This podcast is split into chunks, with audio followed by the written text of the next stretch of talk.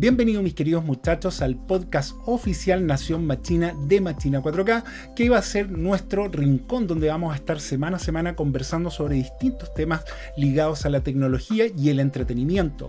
No voy a estar solo yo, sino que también voy a tener distintos invitados de la Nación Machina que son nuestros mecenas, nuestros patrones oficiales, la gente responsable porque exista no solamente este podcast, sino también el canal oficial de YouTube de Machina 4K. ¿Cuál es el tema que nos reúne hoy? La verdad que algo que me parece que está muy en boga para todos. Y es eh, de qué forma se ha manifestado la tecnología, de qué forma ha cambiado la tecnología en época de pandemia. Tecnología y pandemia es lo que vamos a estar hablando hoy día. Y no solamente vamos a hablar de los cambios que ha tenido el mercado, por ejemplo, sino que vamos a hablar de qué forma han cambiado nuestros hábitos también, de qué forma ha impactado cosas como el lanzamiento de nuevas consolas en plena pandemia, en fin, muchas cosas. Y para acompañarme a conversar esto, la verdad que tengo tres tremendos invitados y voy a partir presentando a don Jorge Jefara, alguien con el que yo ya trabajé antes en distintos proyectos eh, más ligados a los videojuegos, pero que también es un experto en comercio electrónico, se maneja muy bien, nos va a enseñar hoy día qué diablos pasó con las acciones de GameStop y también de cómo se ha movido el mundo del PC y la computación en esta época de pandemia. Jorge, ¿cómo estáis? Muy bien, pues señor máquina, ¿cómo está todo por allá? Bien, bien, todo acá, bueno, encerrados, pues, estamos en cuarenteneados. No digamos que se puede hacer mucho en todo caso. Oye, eh, nos vaya a tener que explicar bien el tema de GameStop, porque yo no, entiendo nada de qué diablo está pasando con las acciones. Mira, en pocas palabras fue un combo breaker a todos los millonarios de, de Estados Unidos. Ya, ahí nos vaya, nos vaya a dejar. Ahí nos dejaste ya metidos con esa pequeña frase. Y por supuesto presento también a don Teodoro Camayi, mecenas de Machina 4K, la verdad que es patrón de nuestra casa desde hace mucho tiempo y además es el hombre a cargo del Discord oficial de Machina, que es uno de los beneficios que tienes a la hora de transformarte en un mecenas y hacer posible todos estos proyectos. Teodoro, ¿cómo estás? Muy, muy, pero muy bien. Excelente aquí en cuarentenado, como dijiste tú pero muy contento y feliz de estar participando en esta iniciativa, porque vamos a tocar hartos temas interesantes para que se animen todos a escucharlo y saludo a todos. Y por último tenemos a don Carlos Lavé, un hombre que está ahí en las tierras del norte de Chile eh, y que nos va a conversar un poquito qué ha pasado con la parte eh, del comercio, con la parte de las importaciones, la aduanera, etcétera. Carlos, ¿cómo está ahí? Hola Machera, un gusto acompañarlos esta tarde y por supuesto mañana, tarde o noche, cuando sea que lo escuchen nuestros amigos machinas y todos los que van a participar. Eh, le mando también un abrazo grande a Jorge, a todos los que van a estar con nosotros desde la ciudad de Iquique, aquí presente. Perfecto. Bueno, muchachos, como les decía, hay mucho, mucho tema que cortar. La verdad que vamos a hablar de la forma en que se ha comportado la pandemia. Em, y creo que antes que nada voy a partir haciendo un, breve, una breve introducción al tema. Eh, el coronavirus, el, virus, vamos a decir el virus, el COVID, como pretendan decirlo, eh, ha traído un cambio, pero terrible a todo. O sea, desde hábitos de la gente, desde hábitos de contacto entre personas, hasta lo que vamos a hablar hoy día, el, comportamiento del consumidor tecnológicamente y también qué ha pasado con marcas, qué ha pasado con empresas. Hay un centenar de tiendas que han quebrado, pero en todos lados ha habido un auge del mercado online, ha habido eh, tiendas que se han reinventado y han habido lanzamientos de consolas, muchas cosas. Pero primero que nada quiero saber eh, en cada uno de ustedes, voy a partir contigo Jorge, ¿de qué forma la pandemia te, eh, te golpeó a ti? Te golpeó a ti como, pero mm, más allá del lado personal, que me imagino que para todos fue terrible, ¿de qué forma te impactó tus hábitos como a lo mejor gamer, como comunicador, porque tú eres comunicador, eh, ¿de qué forma la pandemia te afectó a ti tu comportamiento tecnológico? Mira, en realidad es hartos aspectos, desde psicológicos, porque muchas personas tienen como el, el antiguo mal de, ya, quiero comprar esto, entonces voy a ir al local. Ahora eso ya no existe. Y yo creo que ya con todo este tiempo que hemos estado encerrados ya se va a eliminar 100% la otra palabra que también nació, aceptemos lo que en realidad siempre existieron, pero que ahora ya se hizo popular, es la palabra los scalpers, sobre todo lo que es piezas de computación, consolas. Esos son los acaparadores, para quienes no se manejan en inglés, acaparadores. Pero mejor deberíamos ponerle otra palabra en vez de acaparadores, pero no lo puedo porque me, me censuraron acá, me dijeron que no podía hablar. Oh, le dijimos que se tenía que comportar como un caballero. Ay, pero por Dios. La cosa es que mm, mucha el estilo de vida en general, y yo diría que por completo, tanto para obtener tecnología como para como también el ímpetu por querer tener una se infló de una manera enorme. Sí. E, eso es increíble, la forma en que eh, se han destruido los stocks, la forma en que, bueno, lo que estábamos hablando del lanzamiento de consola, el lanzamiento de nuevas tarjetas de video, que yo creo que nos vas a contar de eso más a fondo, eh, Jorge. Oh, sí. Para esto me llamaste, para copuchar. Oye, eh, pero Teodoro, en, en tu caso, eh, porque tú, yo sé que tú trabajas en software, o sea, trabajas, eh, ya, ya trabajas, no sé si trabajas en terreno, trabajas desde tu casa, pero ¿de qué forma te ha afectado un poco también tu comportamiento tecnológico con todo este tema de la pandemia? Claro, yo trabajo, para los que no me conozcan, en la industria de lo que es el desarrollo de software. obviamente, mm, en cierto modo, la parte de trabajo nos afectó en el sentido de que mucha gente creía que estaba eh, había realizado este cambio digital, ¿no? Que como que creían que realmente ya lo habían hecho, pero en verdad la pandemia de cierta forma los obligó a darse cuenta que no estaban tan preparados como creían. Entonces hubo mucho, mucho énfasis en el cambio cultural de las personas y en el cambio de la tecnología, ¿no? Que también va de la mano, más allá de lo, de lo tecnológico como tal. Pero principalmente eso. Y bueno, también el tema de lo que mencionó ahí, los scalpers, los acaparadores también afecta, también como amante de hardware, también me afectó bastante. Oye, eh, y por último, Carlos, a ti en tu caso, eh, bueno, no sé si nos quieres contar un poquito a qué te dedicas, si te infectó también, si te eh, infectó, si te afectó también eso. y en el tema del norte, donde estás tú, si viste un cambio tecnológico muy grande por allá. Sí, mira, en lo personal, bueno, yo me dedico también al tema de, de, venta, pero en otro, en otro en otro ámbito, no en la parte tecnológica, pero llevo muchos años también involucrado con la parte tecnológica. Trabajé mucho tiempo en Zona Franca. Para los que no sepan qué es lo que es Zona Franca, es una zona libre de impuestos de importaciones que está ubicada en la ciudad de Iquique, aquí en el norte de, Chile, donde tenemos una, una cantidad de, exportaciones del extranjero en cuanto a tecnología. Y generalmente, antes de, la llegada del, coronavirus, era uno de los puntos neurálgicos, si se puede decir, de, todo lo que tiene que ver con, consolas y también con, videojuegos. Estamos bastante al día en ese sentido. Quizás en otras tecnologías como televisores y, audio, eh, eh, la, zona franca ha quedado bastante atrás con respecto a otras compañías como tiendas de retail. Eh, que han dado un paso adelante y también tiendas más establecidas que, que tú puedes ver también en nuestro país.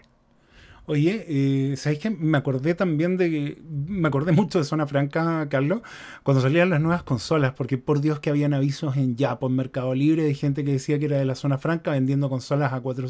muy, muy barato. Eh, y después terminó eso en, en puros reclamos, muchas lágrimas y mucho dolor de ahí de mucha gente con el tema, porque no solamente eh, un, tema que hablamos acá recién de los acaparadores y ya lo vamos a ahondar cuando hablemos del lanzamiento de las nuevas consolas, pero estuvo en la gente que vendió humo, estuvo en la gente que estafó, hubo mucha gente estafada con el tema de las nuevas consolas. Eh, y eso lo vamos a tocar después.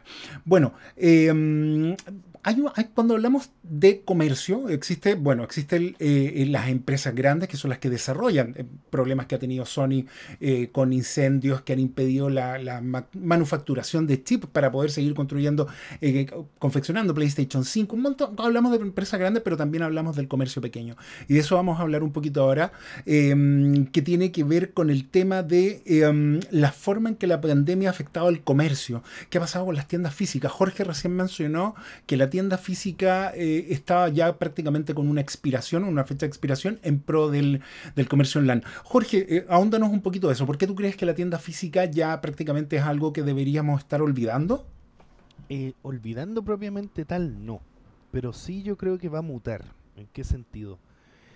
He estado conversando con mucha gente, sean tanto gente de publicidad y todo, y me han dicho que es muy el gasto, por ejemplo, que es arrendar un local entero, traspasar todo lo que sea las unidades, digamos, en este caso los juegos, parte de computadores, etcétera, es muy caro cuando lo que yo creo que ahora se va a empezar a hacer, que salía incluso mucho en Futurama, ¿Ya? ¿se acuerdan que estaban estos como locales, pero que en realidad era como una vitrina?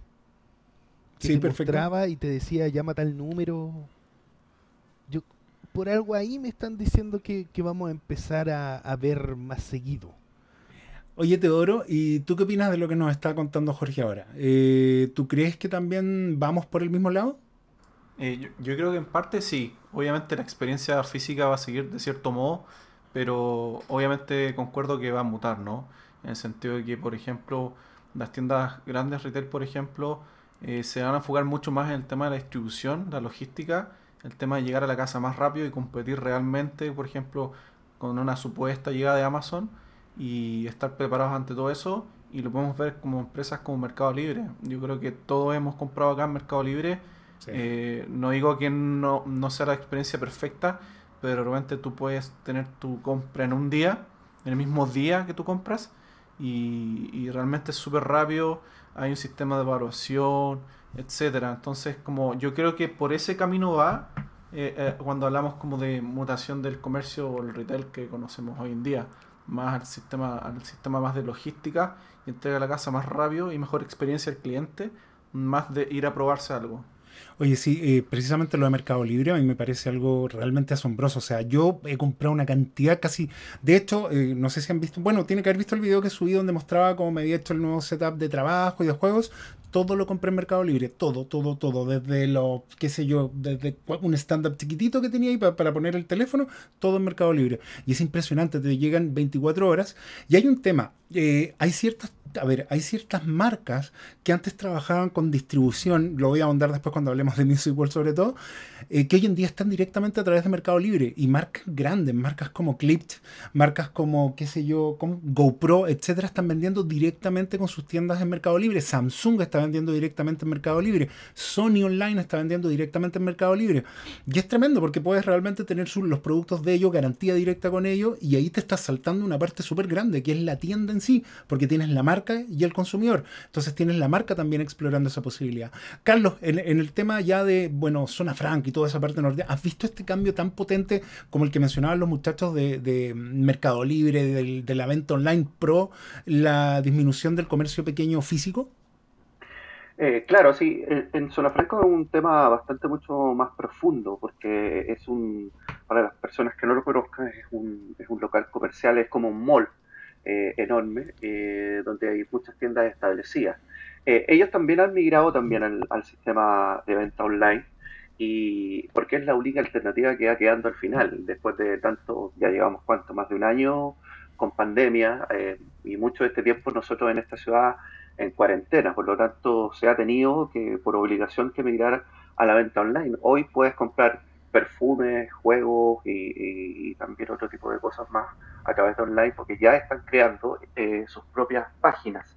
Y, aquí ha pasado un fenómeno bastante eh, grande, yo creo, nosotros como, como sociedad en- en Chile. Y yo creo que también las empresas se han dado cuenta de que el rubro de la venta online está bastante dejado a un lado, eh, no así en otros países como Estados Unidos, que eh, la gran, eh, el gran porcentaje de compras es casi todo online. Eso ya lo tenían ellos integrado en su vida diaria de hace muchos años. Nosotros en, en, en, Chile no habíamos dado ese salto todavía, si bien habían algunas cosas que uno debía adquirir eh, por, eh, a, través de online, porque no lo encontrabas aquí en, Chile y había que traerlo desde el extranjero, nosotros como sociedad no teníamos integrado la compra online. Hoy, con el tema, si se puede decir, gracias al coronavirus, hemos tenido que dar ese salto y creo que todo el mundo está, y todas las empresas han, han visto un nuevo nicho de negocio y creo que, como decía, eh,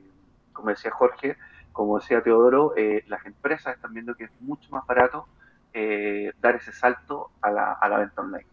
Hay un, hay un tema súper importante ahí, bueno, dos temas importantes. Eh, por un lado, la forma que se ha tenido que actualizar Chile. De hecho, antes de la pandemia, con Jorge comprábamos mucho para afuera, siempre nos comprábamos libros de arte, de juego, etcétera. Pues somos bien coleccionistas. Y una cosa que rabiábamos siempre era la mala garantía que había en tiendas online en Chile en época pre-pandemia, donde, eh, punto uno, se demoraba mucho en llegar todo, era bastante caro el, el, costo que había del envío, y las garantías eran como las pelotas. O sea, realmente si te llegaba algo roto, cualquier cosa, tenías que pelearla, pero una forma increíble. Mientras, por el otro lado, tenías Amazon, que hace rato ya Estados Unidos estaba en esto, que es impresionante las garantías que tiene. O sea, a mí ha habido box que me llegan con algo roto y te responden inmediatamente. O sea, los tipos tienen una garantía y tienen una atención al cliente que ahora he visto que Mercado Libre ha empezado muy a irse para ese lado y hay varias marcas que han empezado a irse para ese lado y han empezado a evolucionar, porque en el fondo es algo que te tiene que pillar. O sea, si bien acá estoy con tres personas que son tecnológicamente bastante, bastante conocedoras, tenemos que reconocer que somos un porcentaje muy pequeño en una comunidad muy amplia. Entonces hay mucha gente que incluso es muy analfabeta tecnológicamente y que de verdad que es algo que tenemos que aceptar, que, que lamentablemente para donde se está yendo esto, yo creo que hay mucha gente que también está quedando debajo.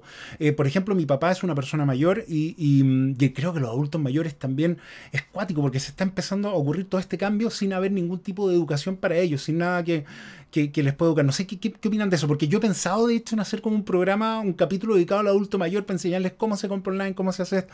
Pero digo, ¿será tan así o a lo mejor es una imagen que yo tengo por, los mayores que yo conozco? Eh, no sé qué opinan ustedes de ese lado, de, en el fondo lo que, lo que queda fuera de la ola de todo esto. Eh, Jorge, ¿qué opinas? Mira, yo siempre he dicho que educar a la gente siempre es bueno.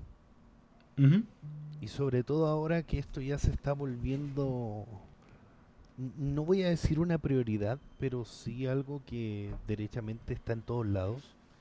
Porque, por ejemplo, yo conozco a mi suegro, por ejemplo, no sabe usar el jumbo.cl. Claro. Eh, que ahora comprar la, la, comida diaria o semanal a través de, de esa página web es ya casi que obligatorio. Eh, lo mismo con la venta online y, todo el asunto de empezar a educar a la gente de que no todo es estafa, que no todo es malo, porque igual mucha gente se aprovechó de eso. Y abusó, hizo trampa, los engañó. Y es normal que estén asustados y que no quieran dar el paso. Ese, ese, es el, ese punto es importante el que toca Jorge, porque sí ha habido mucha estafa y a la gente que más estafan es la gente mayor, la gente que de repente, como dije, eh, cuando yo digo analfabeto tecnológico, que no se tome como insulto, me refiero que es gente que no recibió ningún tipo de educación tecnológica más allá de saber de repente cómo enviar un mail, y que es la realidad de muchísimos adultos mayores. Entonces, yo de esto, el año pasado, bueno, antes que empezara la pandemia, estuve viendo con varias juntas de vecinos cosas de hacer pequeños como cápsulas de guías para el adulto mayor por el tema de, de enseñar a hacer cosas tan simples como enviar un mail, recibir un mail, hacerte una red social, cómo funciona todo eso. Y es increíble la cantidad de gente que no sabe. De hecho, mi papá, por ejemplo, se colapsa entero para tratar de comprar algo en Mercado Libre. Entonces, al final le, digo, yo te compro y que te llegue. Entonces, em, cuando, claro, vamos tecnológicamente avanzando, como hemos mencionado, que es positivo, me parece que el tema de la educación estamos fallando, porque los medios de comunicación, lamentablemente, a mí me parece que en ese lado podrían aportar mucho. Podríamos tener programas como los que tuvimos a lo mejor muchos cuando niños que te enseñaban cosas y que enseñaran tecnología pero también, insisto, en este momento tenemos también la otra cara de la moneda, que son los niños que son brutales, son nativos tecnológicos. Hoy en día mi sobrina de 7 años se maneja el iPhone de una forma increíble. Entonces, es tan cuático y, lamentablemente la televisión y los medios de comunicación van al público mm, masivo, el futuro consumidor o el consumidor actual. No sé qué opinas un poquito de esto, Carlos, tú también, de, lo que votó la ola, como dije, de, la gente que también le va a costar mucho esto. Bueno, la brecha tecnológica es bastante grande. Yo creo que nos hemos quedado eh, eh, como en deuda con, con, los adultos mayores, como dices tú, en cuanto a, acompañarlos, porque como también decías tú, es más fácil decirle yo te lo hago, yo te lo compro, yo te lo pido y que ellos simplemente se dediquen a recibir las cosas. Pero al final no los educamos eh, en el camino de la tecnología. Y hay cosas que son bastante fáciles y que simplemente ellos no las saben porque nadie se las enseñó. Eh, a mí me pasa mucho con mi mamá también de, también ayudarla con muchas cosas de, que ella no sabe. Pero al final me he dado cuenta que cuando tú educas, como, como dice Jorge, eh, se puede educar a las personas. Hay que irlas educando poco a poco a través de información pero también es cierto que, claro, eh, eh, en, cuanto a, las grandes empresas y todos los que apuntan a, las ventas, eh, son un sector muy, muy pequeño, por lo tanto no tienen un interés en querer educarlo y creo que también nosotros como consumidores deberíamos también aportar a, enseñarle a esas personas para que puedan también saber tanto como nosotros. Oye, muchachos, y ya saliendo un poquito de ese tema, me parece que estamos todos bastante de acuerdo ahí. Eh, ¿Ha cambiado la forma, el comportamiento de cada uno de ustedes como consumidores de tecnología?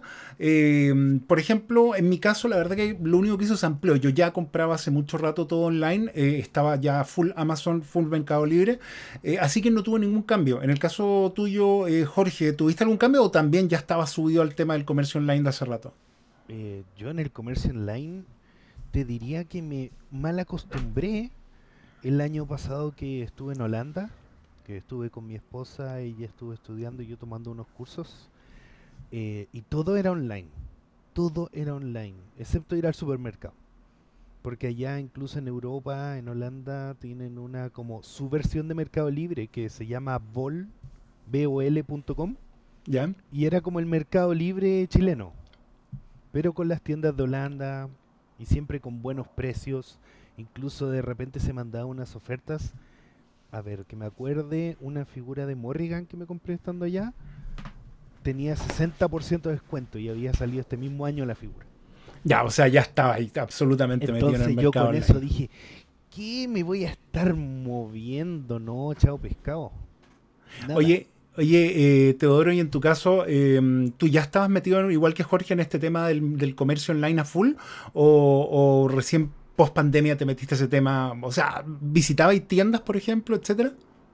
O sea, yo creo que siempre tiendas visitaba, ¿no? Pero igual yo ya estaba súper acostumbrado al comercio online. De hecho, justamente para como recapitular un poco lo que tocamos antes, pero solamente un dato freak es como antes de la pandemia solamente el comercio online representaba como un 25% de, de las ventas del- de los retail, ¿no? Entonces claramente ahora con todo esto se disparó y... Pero no, siempre comprando online, pero obviamente una que otra cosa, por ejemplo, a mí me gusta mucho comprar mangas y me gusta mucho ir como a vitrinear y comprar, ¿cachai? Pero es muy difícil comprarse un manga que no, no puedes ver como la textura del cuaderno del libro.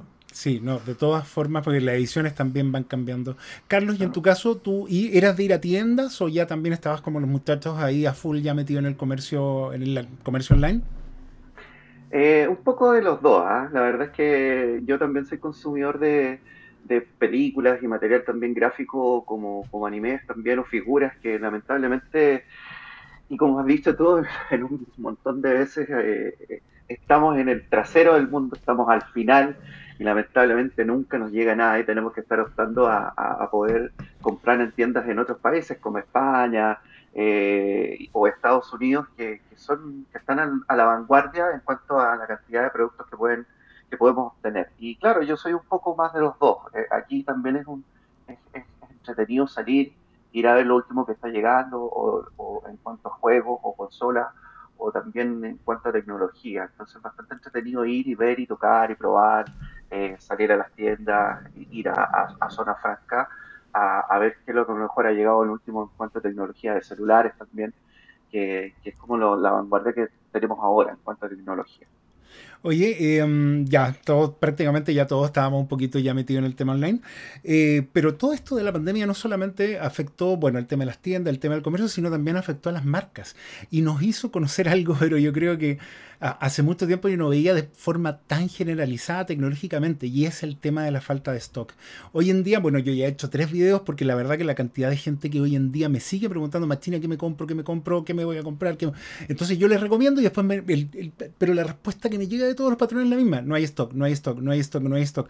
Y el problema es que no hay stock. O sea, es algo, tú por ejemplo entras a sitios como Music World, como Musicland, etcétera, donde otrora tú tenías una tremenda gran cantidad de oferta de parlantes, de receiver, de un montón de cosas. Hoy en día no hay nada. O sea, ha bajado muchísimo. De hecho, ha habido meses en que no ha habido ningún receiver Atmos, por ejemplo, a la venta en el país. O sea, la verdad que los únicos que yo he visto con stock, con stock han sido marcas directas. Por ejemplo, Sony con su stock online.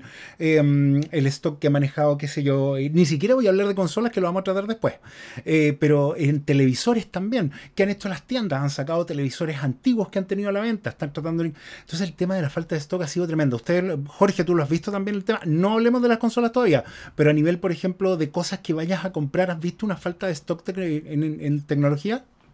En todo, no solo tecnología, incluso muebles, lo que quieras, no hay. No hay, en realidad, a ver, un ejemplo que sí me demoré, bueno, además de la Play 5 y todo este tipo de cosas, es el producto también de electrodomésticos básicos, por ejemplo, microondas, que necesito cambiarlo porque este ya, el pobrecito, No más. ya ni, ni, la- ni calienta el pan, así, nada. El microondas no sirve para nada, nada, nada, no he podido encontrar. Oye, ¿y tú, Teodoro, has visto también la falta de tecnología, la falta de stock por todos lados? Sí, yo creo que es algo más que evidente en el sentido que bueno, los scalpers que mencionaste hace un poco han afectado un poco el mercado, pero por ejemplo algo no tan tecnológico, ¿no? Por ejemplo, me gusta mucho andar en bicicleta y cuando empezó todo este tema de la pandemia eh, me, quería comprar un rodillo, que un rodillo al final es como poner la bicicleta que uno tiene de forma estática y hay una aplicación donde uno puede competir y todo el tema. resulta que esos rodillos se vendieron como pan caliente y no, no había stock de nada. Realmente están vendiendo para 3, 4 meses después ya para que llegaran. Entonces era súper impresionante el tema. Al final me compré uno usado, pero, pero el tema de, del stock está, está fuerte. ¿Y tú, Carlos, allá en lo que es el norte, has visto el tema de la falta de stock como un, como un tema gran, grande? Sí, o sea, a nivel no solamente de zona, sino que también nacional. Es impresionante la cantidad de, falta de stock. Y ojo, no es un tema solamente que no, nos pega a nosotros como, como país, también es un tema a nivel mundial. Esto se está viendo que las compras están haciéndose eh, con bastantes meses de anticipación porque las fábricas también están teniendo bastantes problemas con, sus producciones por la falta también de movilidad que, nos ha traído este tema de la pandemia, eh, la falta de poder no solamente eh, exportar, sino que también importar sus productos o sus materiales esenciales para poder también fabricar. Como decía Jorge, que no hay camas, que no hay muebles, que no solamente se, se va a un, a un tema tecnológico, que, a lo mejor es mucho más fácil la producción, pero así todo también se ha visto afectado en todo tipo de índoles de, de lo que uno necesita en sus casas. Oye, es tremendo. Me estaba acordando el caso acá, no sé si lo han visto ustedes, del, de, de estas casas que se prevendieron, que eran casas de merar más en el, no me acuerdo en qué parte de, no sé si Santiago, más para el norte, pero no hay stock de la madera y la gente tiene que mudarse, es terrible, terrible. No había pensado en ese, ese parte, Carlos, que de repente, eh, cuando yo estoy tan rodeado en tecnología, como que me cuesta de repente como ver más allá y la verdad que es, es brutal el tema. Pero ustedes tocaron un tema muy interesante y dos factores que han nacido con la falta de stock. Bueno, no sé si nacido, pero se han visibilizado y masificado. Por un lado está el estafador y por el otro lado está el scalper. Le voy a pedir primero a Jorge. Jorge, explícanos, ¿qué es un scalper? Mira, primero que nada el scalper es un grupo, porque no es una persona... Jorgito, más fuerte, no se te escucha bien. Ah, eh, mil disculpas, es que te, está un poco lejos del micrófono. Mira, eh, el scalper primero no trabaja solo, esto es un grupo de personas que por lo general siempre consiste en hackers que crean unos bots que hacen esos estos pequeños bots. Se encargan de buscar primero analizar el mercado y buscar todos los productos que están en boga. Que por lo general son iPhones, son iPads, notebooks, etcétera. Pero hoy en día golpearon mucho más fuerte. ¿Por qué? Porque ya al haber una baja producción y estos bots que están programados para buscar un mercado y a su vez trabajar en lo que es comprar a montones en grandes cantidades, ha golpeado tanto políticamente hablando, moralmente hablando y los bolsillos de todos. ¿En qué sentido? Eh, por el lado político, porque todos dicen, oye, pero es que tú no puedes hacer eso. Pero si nos damos cuenta, el libre mercado te lo permite. No tienes como un límite de tu cuánto puedes comprar, a excepción que la misma tienda te lo diga. Claro. ¿Qué otra cosa? Lo moralmente obvio, porque dicen, oye, pero tú al comprar todo esto, ¿para qué las quieres? Y, y la gente, lo hemos visto en las notas, los dice sin ningún descaro, no, yo lo quiero porque lo quiero revender. Y uno dice, oye, pero que eres mala persona por hacer eso. Pero legalmente lo puedes hacer porque estamos viviendo en un, en, en un estilo que te lo permite y sin ningún problema. Y ahí es donde hay un problema también, obvio. Sí, eh, quería comentar un tema, bueno, scalper o acaparador. Eh, yo creo que se y acá quiero enganchar un poquito este tema, se visibilizó mucho con el tema de las nuevas consolas, con el tema de los lanzamientos de las nuevas consolas, Jorge, porque creo, bueno, tú en tu caso que eres de PC, eh, da la casualidad que no solamente fue el lanzamiento de una PlayStation 5, de una Xbox Series X, sino también de una nueva generación de, de tarjetas de video Nvidia, que son las RTX, que prácticamente, no sé, creo que no hubo stock, nunca hubo stock, Jorge, ¿o no? Imagínate que salieron el año pasado por ahí por junio. Si no me equivoco, sí. Y recién pude conseguirme una. Una. Y eso fue porque la pillé así de suerte. recién ahora hace menos de un mes, Uf. ¿será? Eh, Oye. todo lo que es piezas de PC también lo podemos ver mucho por las marcas que están llegando. Oye, em, Teodoro, ahora. Eh, sorry, Jorge. Em, Teodoro, el tema tú también, que tú estás ligado al software y todo eso, como decía Jorge, habló de los hackers, etcétera. eh, ¿Qué visión tienes tú de los scalpers y de qué forma has visto que también están afectando el mundo el mundo del software y la tecnología, etcétera? ¿Y se puede hacer también algo para luchar contra eso?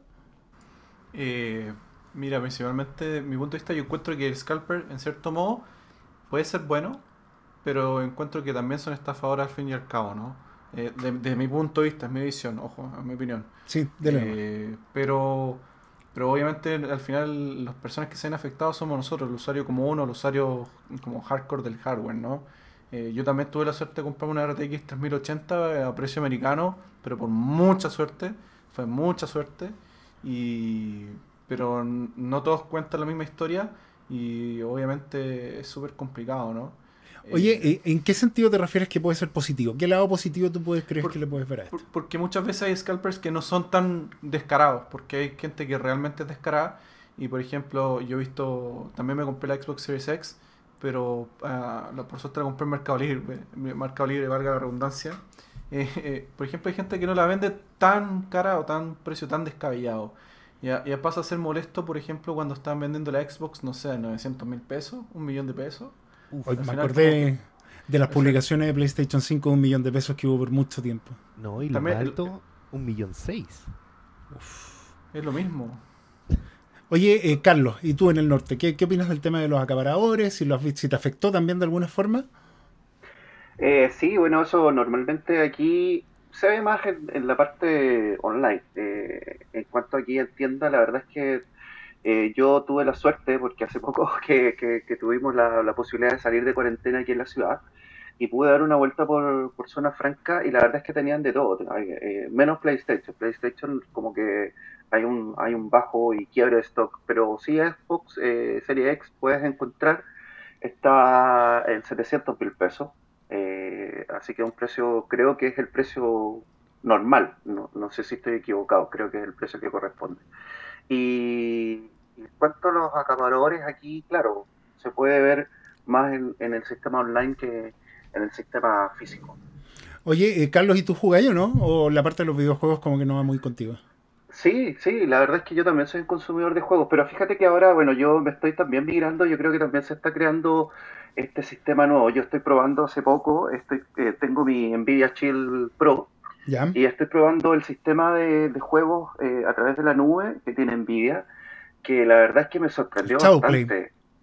Eh, claro, el, el- la verdad es que me sorprendió de muy buena manera. Bueno, también hay que tener una buena conexión de internet. Yo la verdad es que tengo fibra óptica y la verdad es que me anda bastante bien.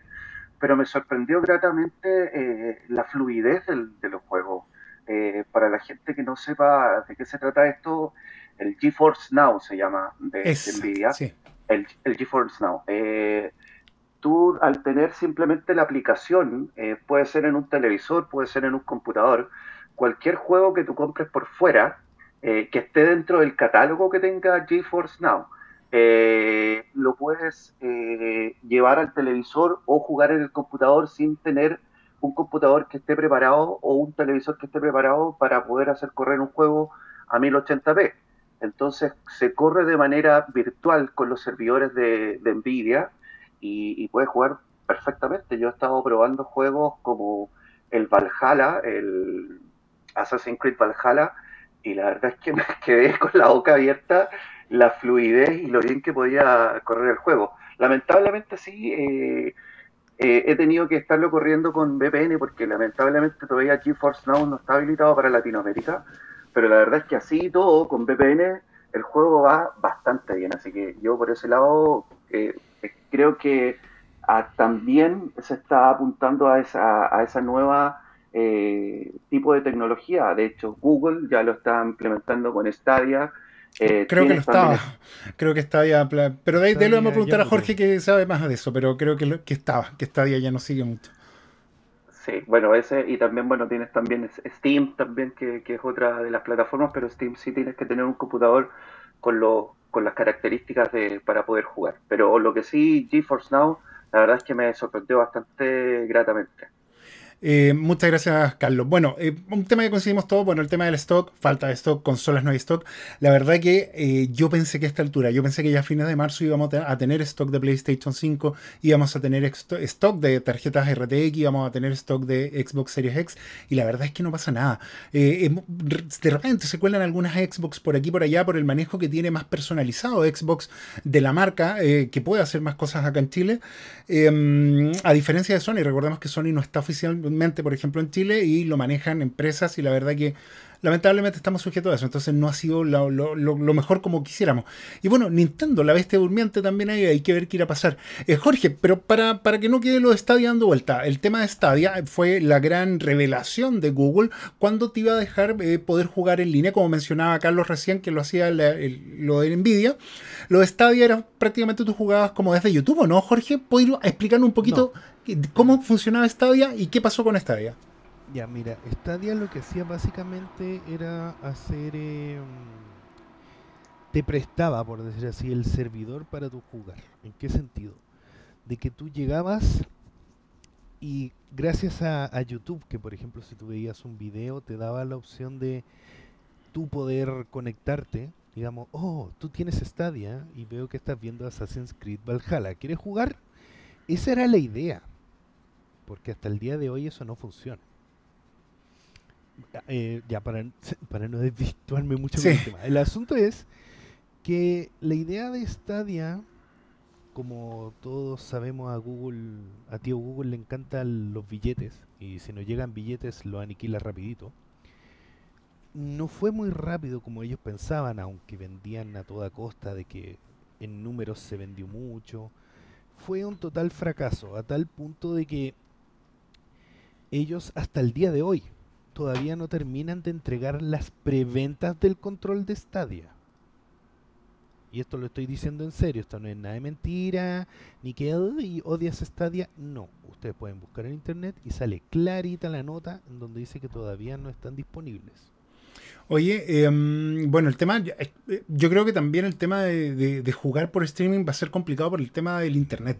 Porque si bien Carlos tiene buen internet fibra óptica, la verdad que no es la realidad de todos. O sea, lamentablemente la mayoría tiene BTR todavía, que BTR está reventado. O sea, tiene una BTR es una compañía de cable, de cable por banda ancha, internet banda ancha, que fue prácticamente el rey en Chile durante mucho tiempo. Era la compañía a tener, porque la verdad que tenía tremendas velocidades y cosas. Pero hoy en día está súpermente colapsado y la verdad que se ha visto em, se ha visto un poquito en el lado a pérdida con el auge de la fibra óptica y compañías como Antel, como Movistar, como Manquehue, que tiene tremendo fibra óptica, está entregando un mejor servicio. Pero eso lo vamos a dejar cuando hablemos de, ese tema. Hay un tema que quiero, em, que quiero preguntarte a ti, Teodoro. Teodoro, ¿tú qué tarjeta te compraste la RTX, la 3080? Exacto, la 3080. Pedazo tarjeta. ¿Qué tarjeta tenías tú antes? La 2080 Super. Tampoco era tan mala. No, yo tengo la Super de hecho todavía. ¿Pero qué? ¿Pero viste una diferencia realmente potente en...? Eh, sí. O sea, realmente sí, porque yo juego en, 1440p y lo que siempre busco como 144 Hz. Ojo, no todos los juegos lo alcanzo. Eh, pero sí me sorprendió mucho el rendimiento. Por ejemplo, a mí me encanta Cyberpunk y creo que es un juego muy bueno Lamentablemente. eres uno de los, de los del equipo. A mí me encanta Cyberpunk también. Eh, lamentablemente no tuvo la llegada porque el hype que hubo en las consolas fue demasiado y a lo mejor no. no hay, hay, hay dos problemas ahí, pero yo creo que es otro tema de discusión.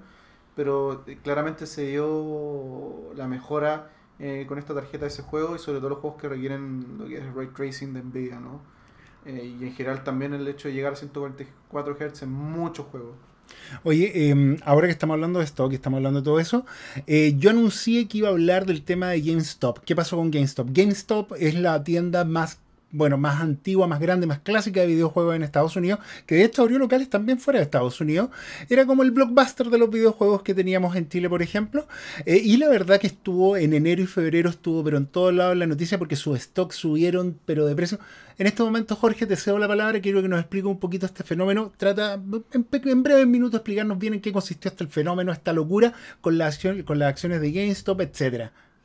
Ya, mira, es que GameStop, yo te diría que más de lo que dijiste se parece más como un Z-Mart o un Microplay. Claro, se me había olvidado que existía Z-Mart.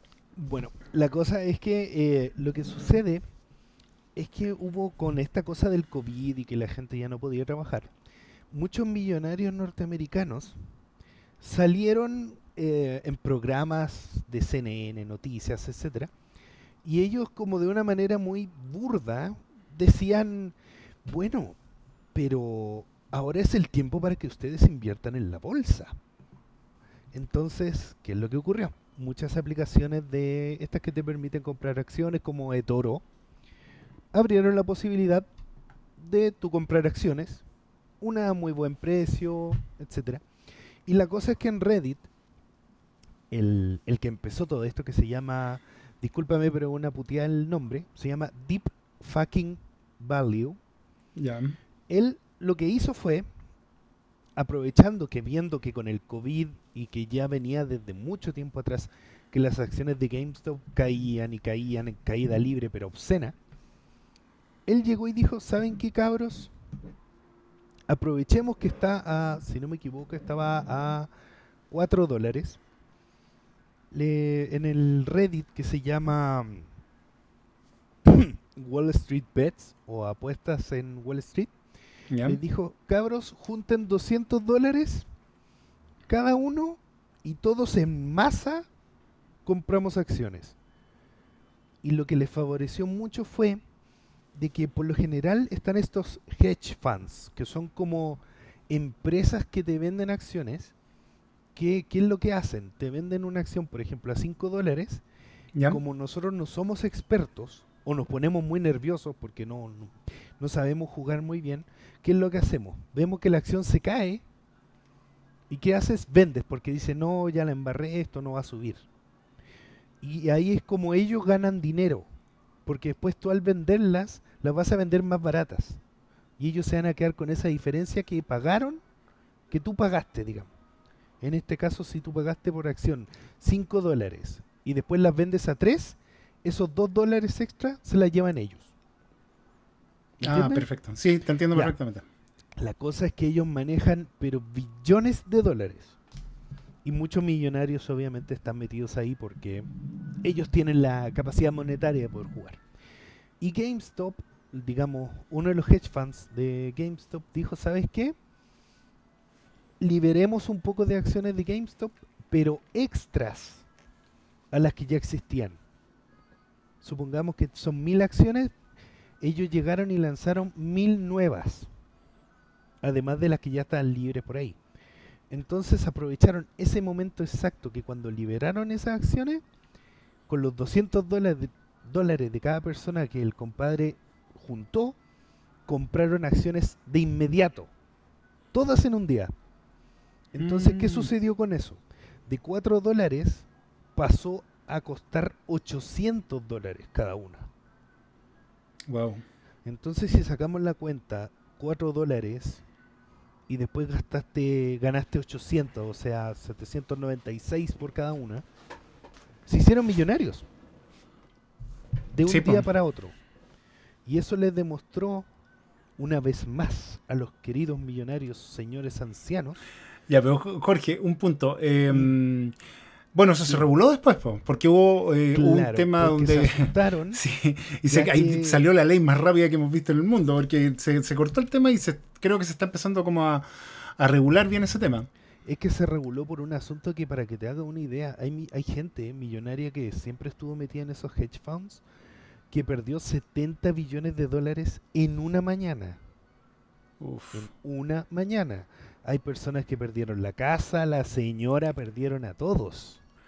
Eh, para todos los que quieran conocer más del tema de GameStop, les recomiendo muchísimo un documental que está en Hulu. Para los que puedan acceder a Hulu, hay un documental que explica este tema de GameStop también, que parte desde el inicio, entrevistan a todos, etcétera. Es muy, muy bueno y pueden ahondar un poquito más en todo esto que está hablando Jorge. Oye, eh, ¿y tú, Teodoro, también viste este tema de las acciones de GameStop? ¿Estabas en la órbita de esto o no, no, no te llamó la atención nada? O sea, estuve atento a todas las noticias, pero obviamente no metí lo que es eh, plata, ¿no? Dinero. Pero sí, o sea, me llamó muchísimo la atención, porque al final como que eh, Reddit, como que al final los millonarios o los ricos están como impactados que como un, par de personas, ¿verdad? No era un par, pero por decirlo, que se juntaron en internet en un foro, eh, lograran hacer eso, ¿no? Yo creo que es súper impactante. De hecho, obviamente si hay un documental es porque realmente eh, logró eh, penetrar en alguna forma en la vida de las personas. De hecho, eh, eh, eso es verdad. Fue, fue realmente cuando se democratizan las cosas, cuando empiezan de repente a causar urticaria en, la gente que domina todo este, toda esta madeja, todo este ajedrez de la vida y el comercio. La verdad que pasa en todo. Em, hay un tema que quiero conversar también que es acerca, ya vamos a ir ahora a, a lo que es el núcleo de Mestina 4K, que son los televisores. Eh, en este momento estamos viviendo una escasez de televisores brutal. O sea, los televisores que puedes encontrar ahora, yo diría que en la mayoría son lo que está quedando en tienda y lo que hay acumulado en tienda. A ver, acá para que más o menos expliquen, le entiendan cómo funciona esto, es como una pirámide. Cuando llegan televisores, la gama más baja llega pero una gran cantidad. Y de ahí va bajando, bajando y los televisores más gama alta llegan poquísimos si es que llegan. Usualmente hay marcas que prefieren no traerlos, pero para nada. Em, y los que están abajo son muchos. Entonces, ¿qué pasa? Que cuando va pasando el tiempo, las dos primeras esferas de la pirámide van quedando en stock. Y así es cuando tú de repente hoy día puedes ir, qué sé yo, a ver televisor en alguna parte y te encuentras con modelos Samsung RU, que a lo mejor te hace de, dos años atrás, pero ahí se están vendiendo. Y la verdad que veo difícil el tema de la llegada de los nuevos televisores, no porque no vayan a llegar, sino por el tema de que hay mucho stock eh, de televisores ya trazado, creo que los televisores se han estado renovando muy rápido, y a diferencia de un celular, la verdad que una persona que se compra un televisor de verdad se lo compra para estar un par de años, no es alguien que se vaya a renovar el, televisor ahí. Entonces, em, el año pasado yo creo que ya vimos menos stock de televisores, eh, costó mucho, de hecho hubo problemas con Sony, que el, el container que traía el X 900H a finales del año, eh, y esto se los cuento porque me lo conversaron ahí mismo, eh, lo mandaron de vuelta por coronavirus, por COVID, entonces se demoró, llegó como después, como dos meses después, costó mucho que llegara, entonces si ese año pasó este, este año a lo mejor los nuevos televisores vamos a ver en Latinoamérica quizás menos stock, vamos a ver menos, no sé, se, puede ver un poquito complicado ese tema.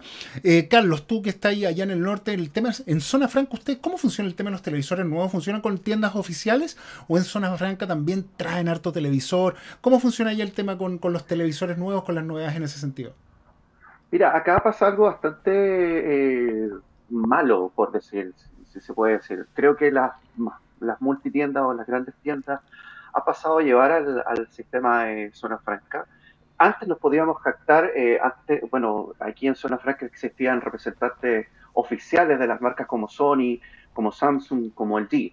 Eh, ellos ahora, eh, la verdad es que los productos que tienen son bastante de, baja calidad y no son los primeros líneas que trae las multitiendas, donde tú puedes encontrar en Falabella o en Ripley o en, en, París eh, las nuevas líneas de televisores que, claro, como mencionas tú, llegan solamente una o dos unidades del, tope de línea, pero sí quedan eh, los modelos más básicos eh, rezagados.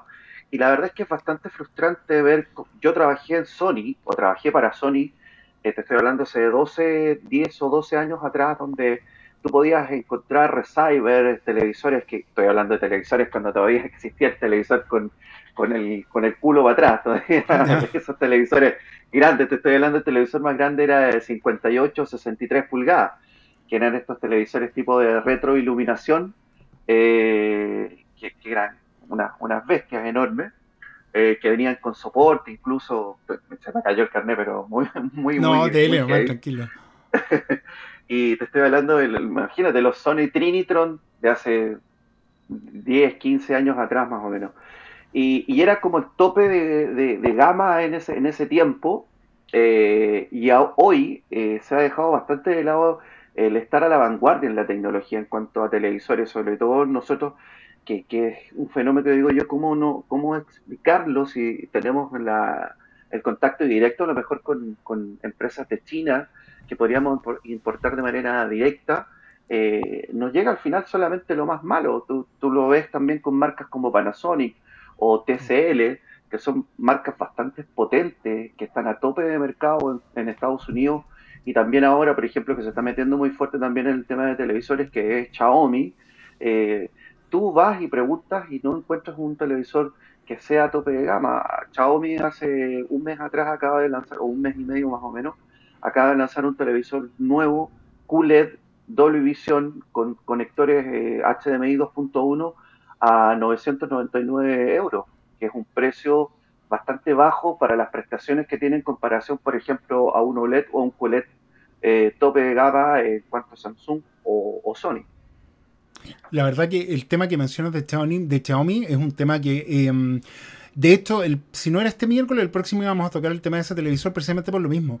Xiaomi lleva hace rato ofreciendo una alternativa barata de tremenda calidad. Yo probé, por ejemplo, eh, tuve un tiempo ahora préstamo un mouse de Xiaomi que era súper económico y la verdad que funcionaba súper bien. Y he probado audífonos de Xiaomi y he probado, bueno, probamos el, el Xiaomi Micro que se llamaba, que era el, el 4K de Xiaomi, eh, la cajita de streaming, también funcionaba súper bien. ¿Sabes qué? Me intriga mucho eso. MyBox, exacto.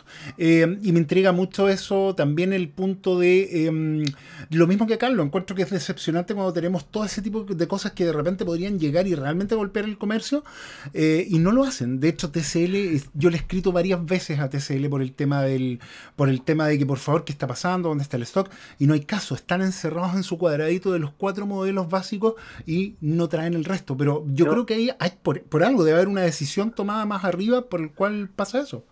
Yo, mira, para cerrar el tema y para darle el paso también a, mis compañeros, que creo que creo que pasa un fenómeno bastante radical con respecto a Latinoamérica, de cómo nos ven ellos como consumidores eh, eh, en Estados Unidos y también en, Europa. Creo que nos miran, es como lo último del traste eh, de lo que nos pueden mandar. Nos mandan modelos obsoletos, eh, con un año o un año y medio de diferencia con respecto a los modelos nuevos que se están lanzando.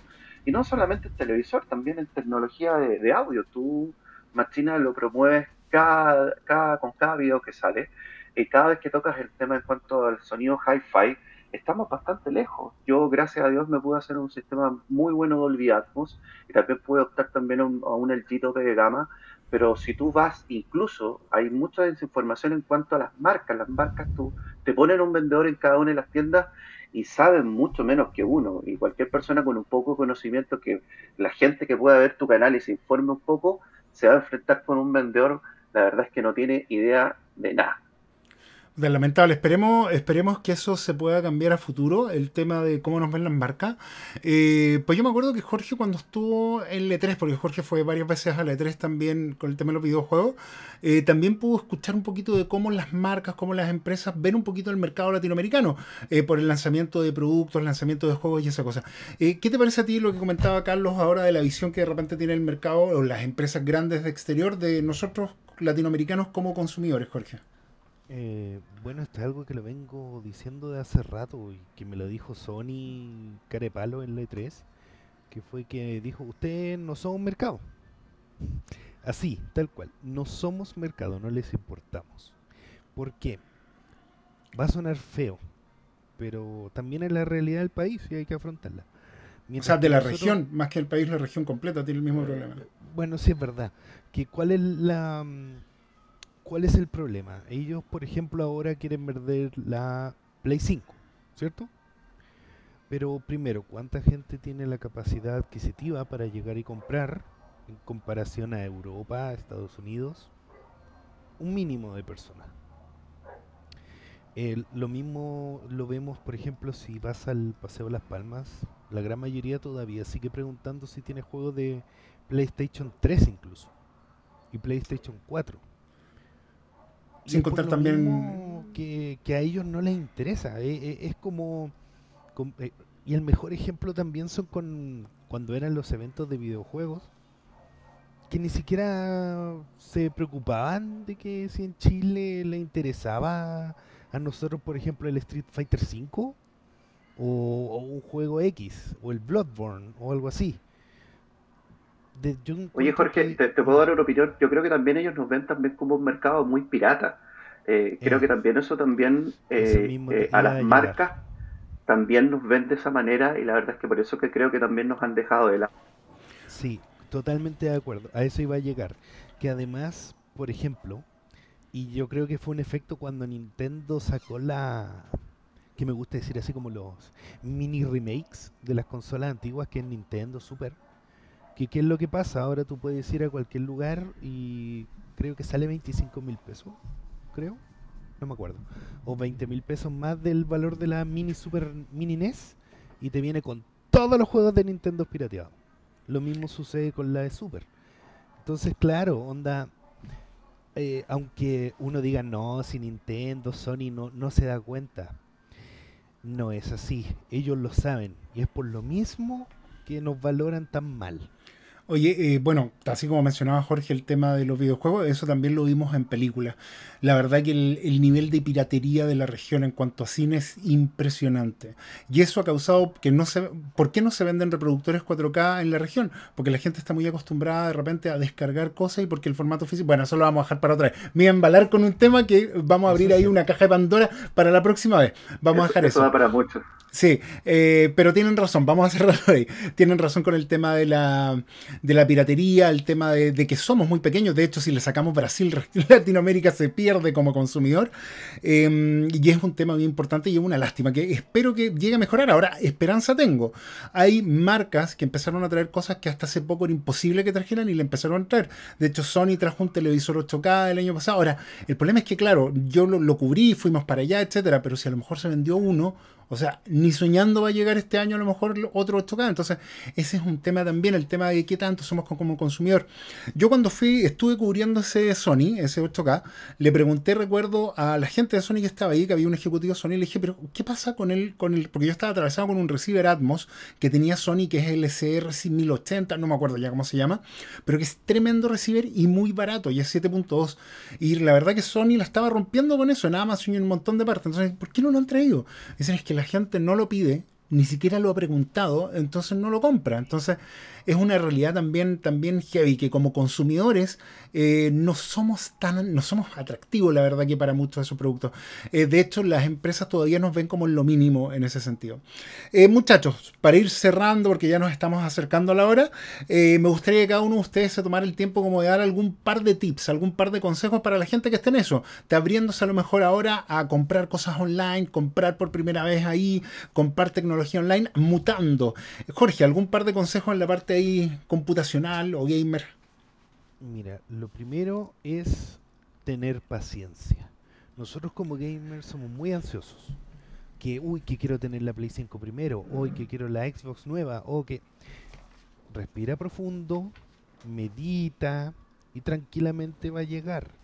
Porque en este momento las consolas nuevas, tanto la Xbox, perdón, pero a mí me gusta decirle Xbox X, por tantas palabras que le ponen, eh, y la Play 5 no se van a desaparecer, al contrario, va a empezar a aumentar el stock y gracias a eso los scalpers que tenemos acá en Chile que están vendiendo la Play 5 a un millón y medio, la Xbox a un millón dos, ya no van a valer nada.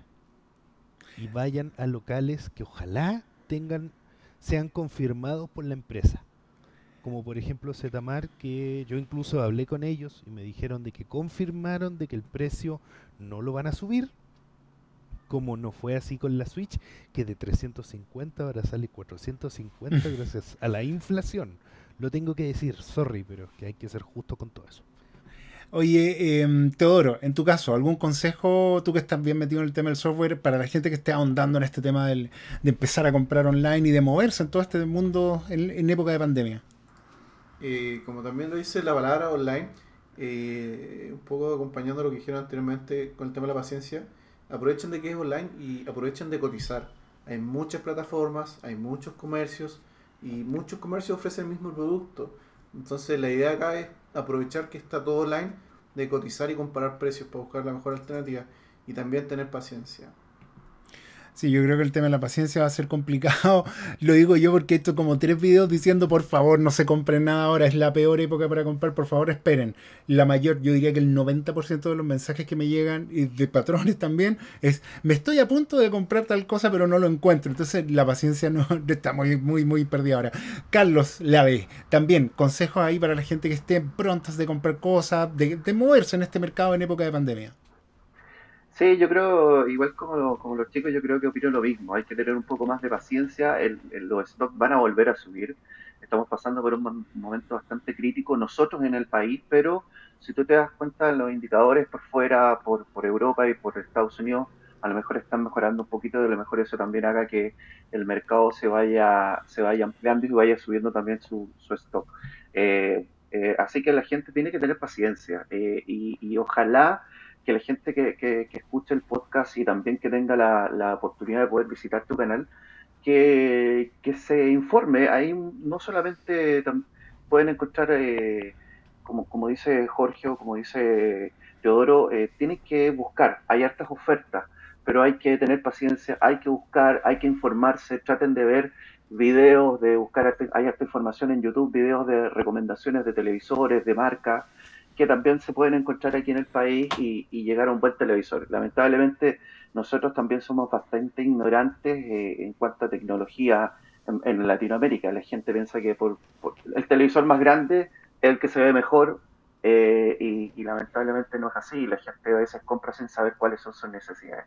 Así que ojalá que, que por ejemplo, tu canal yo creo que ha ayudado a mucha gente y no solamente yo, ves que tengo oportunidad y alguien me pregunta por compra de televisores, siempre lo recomiendo para que la gente se pueda informar y encontrar el televisor que realmente necesitan ellos, porque a veces no necesitas un televisor de un millón de pesos, con uno de 300 o 500 va a estar bastante bien para tus necesidades. Así que creo que la información es lo más importante y la paciencia. Muy buenos consejos de los tres. La verdad que eh, lo he pasado súper bien en este programa, ha sido súper entretenido. Yo no, nunca pensé en hacer un podcast, eh, ya con el canal tenía suficiente, porque o estoy trabajando con patrones o estoy preparando porque estoy subiendo un video diario. Pero la verdad que em, quería hacer esto, quería integrar también a, la gente, a la nación machina, que son los mecenas, que son gente que eh, ha dicho, sabes qué, me has ayudado, yo te ayudo, etcétera. Em, y que hemos visto, hemos visto ese apoyo, hemos visto el, crecer como una comunidad y hemos visto la retroalimentación y muchos temas que los saco de los mismos muchachos. Así que mi querido Carlos Lavé, mi querido Teodoro Camaggi y mi querido Jorge Fara, muchas, muchas gracias por haber estado hoy día. Eh, no sé si quieren algunas palabras de despedida, les mando un abrazo gigante y yo creo que ya estamos bajando la cortina. Así que por favor, Jorge, usted primero para que se despida. A ver, como decía la doctora Polo, edúquese lo más que pueda. Respete para que lo respeten. Sobre todo ahora con la pandemia vamos a tener que transformarnos en consumidores inteligentes, no dejarnos llevar por la calentura, como dicen por ahí. Tienen que estar tranquilos, relájense en modo zen y pásenla bien, disfrútenlo porque el mundo no se va a acabar, las Play 5 van a seguir saliendo, van a salir tantas que después van a salir hasta por el poto, así que relájense. Bueno, luego de ese francés, mi querido Teodoro, para que se despida. No, lo, que vengo diciendo, coticen mucho online, aprovechen que este todo, toda la gente está ofreciendo online. Y también quiero dejar un manga de recomendación, que se, eh, no sé si lo han leído, que se llama The Ghost in the Shell, de Shiro Masamune. Tremendo. Está súper bueno, para que aprovechen si les gusta leer, aprovechen de leer ese manga. Hoy sí podríamos, podríamos dejar con Jorge, ¿algún manga o película que quiera dejar de recomendación? Eh, Demon Slayer. Eh, Anime. Jujutsu Kaisen. No, uno, uno. Los dos son anime, pues mi hijo. ya. Eh, mi querido Carlos, palabras de despedida y si quiere dejar también de recomendación alguna película, algún manga o algo. Eh, oye, muchas gracias primero que todo por, por el espacio. Eh, la verdad es que estoy muy contento de haber podido participar con usted y por supuesto con el gran Machina, el, el, ídolo, Dios que, que tenemos acá en Chile y que nos ha ayudado tanto a poder crecer también como consumidores.